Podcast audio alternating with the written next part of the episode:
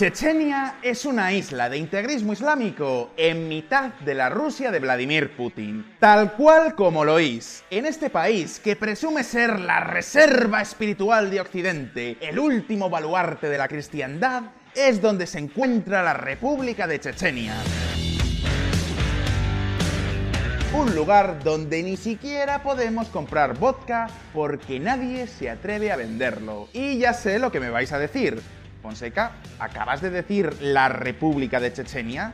¿No habías dicho que esta es una región dentro de Rusia? Lo cierto es que la Federación Rusa es el país más grande del mundo en cuanto a territorio, y eso significa que su distribución territorial es un auténtico rompecabezas. La mayor parte del país está dividido en los llamados oblast, que serían algo parecido a los estados de Estados Unidos. Tienen su propio gobernador y su propio parlamento, pero siempre están supeditados a la Constitución y el gobierno de Moscú. Embargo, hay otras partes del país que prácticamente funcionan como países independientes. Tienen su propia constitución, su propio lenguaje y hasta su propia religión oficial. Una de estas repúblicas, por ejemplo, es la de Crimea, que aunque no esté reconocida ni por Estados Unidos ni por la Unión Europea, de facto está controlada por Rusia. Veréis, en teoría, la ley rusa garantiza muchísima autonomía a estas repúblicas.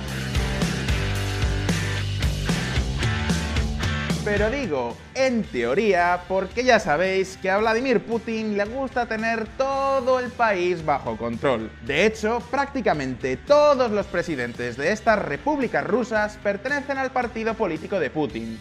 Rusia Unida. Y cuando alguno de estos gobiernos se desvía ligeramente de la línea del Kremlin, pasan cosas como esta. Kartastán, la última región en perder su estatus especial bajo Putin. Sin embargo, hay una república con la que Putin no se atreve. Sí, sí, habéis oído bien. Vladimir Putin, el Chuck Norris de la política, también tiene que agachar la cabeza de vez en cuando, especialmente cuando hablamos de Chechenia. Es difícil saber quién manda a quién, los observadores rusos en la región se quejan de que la ley rusa y la autoridad terminan en la frontera con Chechenia.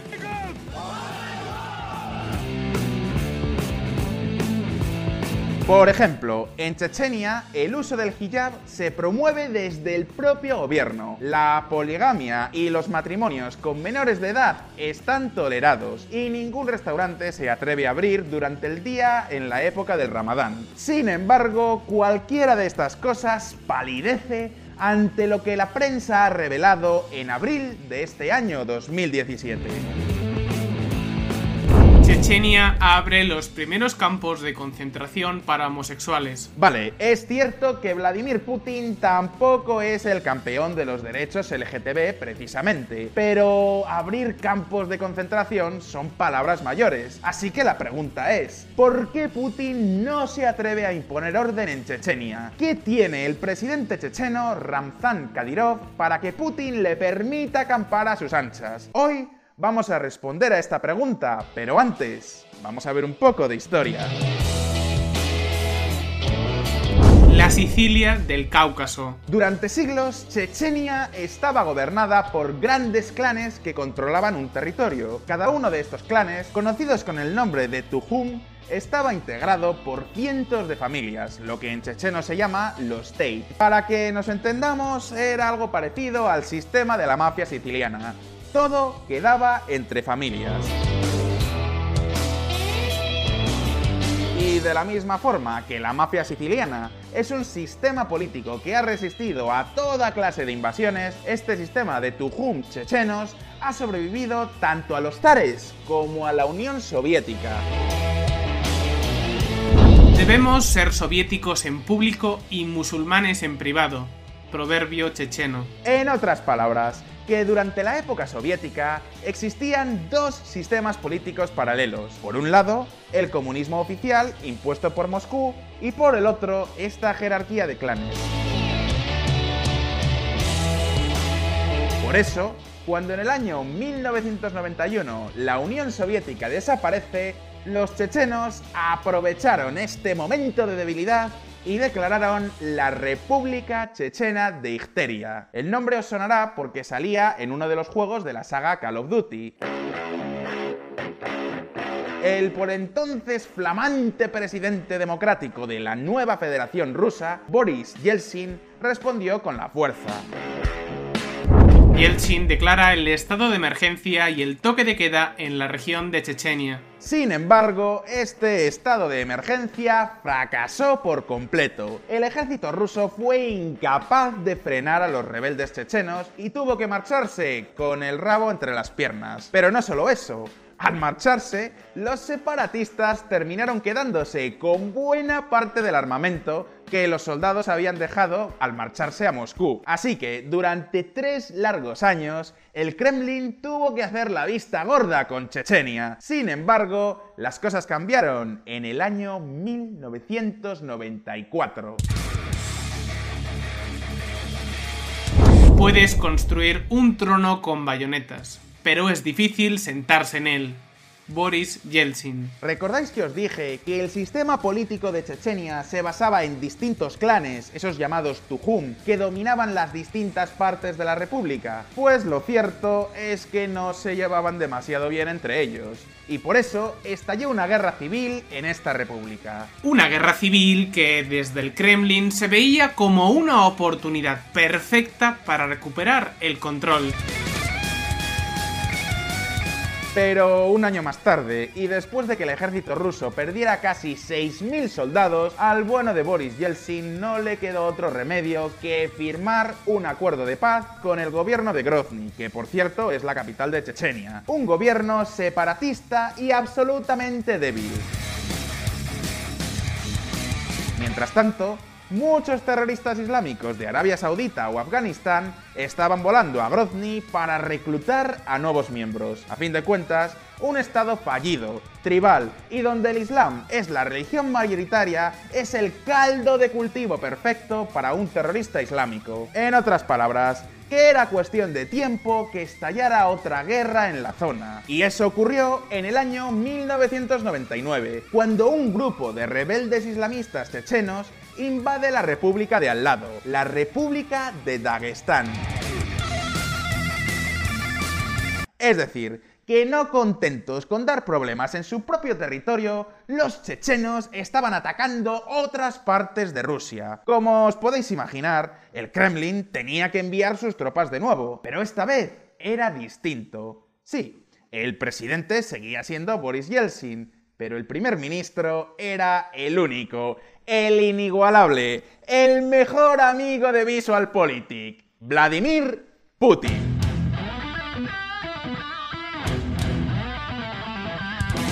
Enseguida, Putin se puso en contacto con uno de estos líderes separatistas chechenos, el señor Ahmad Kadyrov. Así que le dijo, Kadyrov, hijo mío, ven acá para acá, mira, yo te voy a dar todas las armas y el poder que necesites. Te voy a cubrir de oro. Puedes hacer lo que quieras en Chechenia, pero con una condición. No quiero ni guerras ni terrorismo. Y como decimos en VisualPolitik, dicho y hecho. La guerra terminó y Kadyrov utilizó todas esas ayudas que le llegaban desde el Kremlin para reprimir a todos los demás señores de la guerra que poblaban su república. Y os preguntaréis, ¿funcionó? Pues la respuesta es sí y a la vez no. Por supuesto que las guerras terminaron, pero muchos de estos patriarcas chechenos organizaron atentados terroristas en otras zonas de Rusia, incluida Moscú.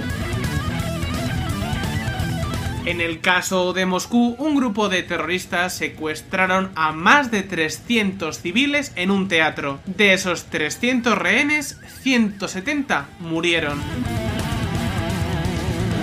En otras palabras, que el plan tenía sus fisuras y la autoridad de Kadyrov era cuanto menos discutible. Tanto es así que unos años más tarde murió en otro atentado terrorista en Grozny. Y aquí es cuando entró en escena el personaje crucial de esta historia.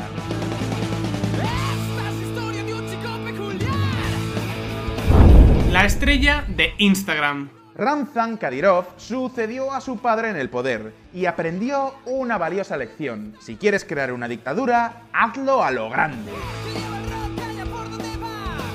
Hablamos de un lugar lleno de señores de la guerra luchando entre ellos, donde organizaciones como Al-Qaeda o el Daesh se dedican a reclutar a nuevos miembros que pueden desafiar a tu poder. En otras palabras, que Kadyrov Jr. no estaba dispuesto a dejar que esas cosas raras de los demócratas como los derechos humanos o la libertad de expresión le quitaran el sueño.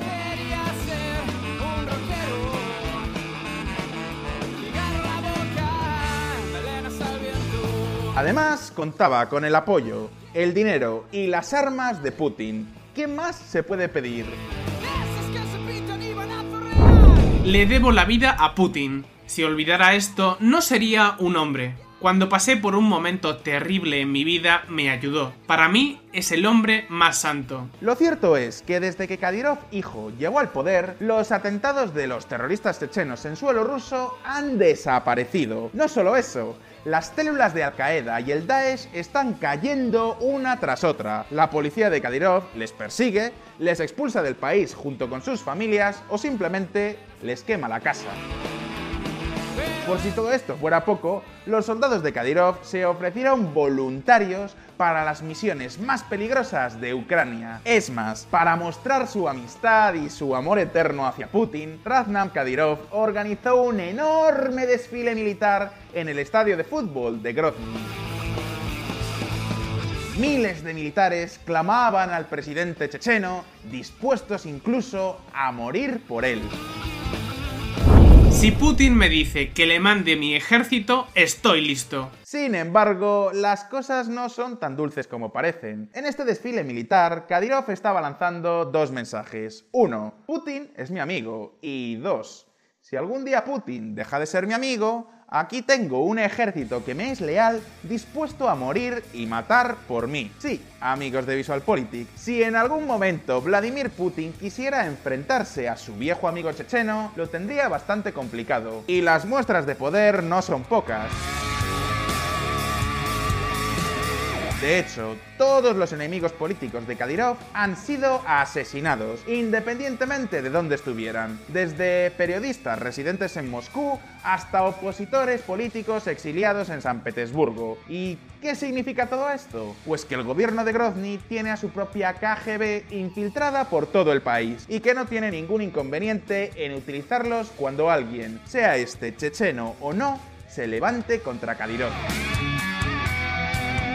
En otras palabras, que Putin creó a Raznan Kadyrov y ahora es lo suficientemente poderoso como para mirarle frente a frente. Eso explica que, a diferencia de los presidentes de cualquier otra república rusa, Kadyrov se atreva a opinar públicamente sobre asuntos de política internacional, o que el Kremlin haga la vista gorda cuando desde Grozny deciden crear campos de concentración de homosexuales.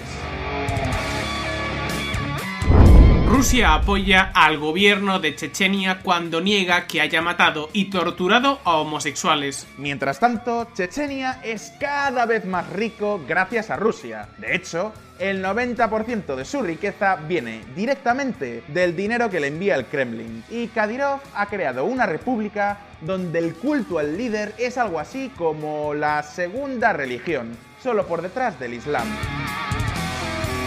Su cuenta de Instagram tiene casi 3 millones de seguidores, dos veces la población chechena. Desde ahí podéis ver el estilo de vida de uno de los dictadores más salvajes del mundo y a la vez el único al que Putin tiene miedo.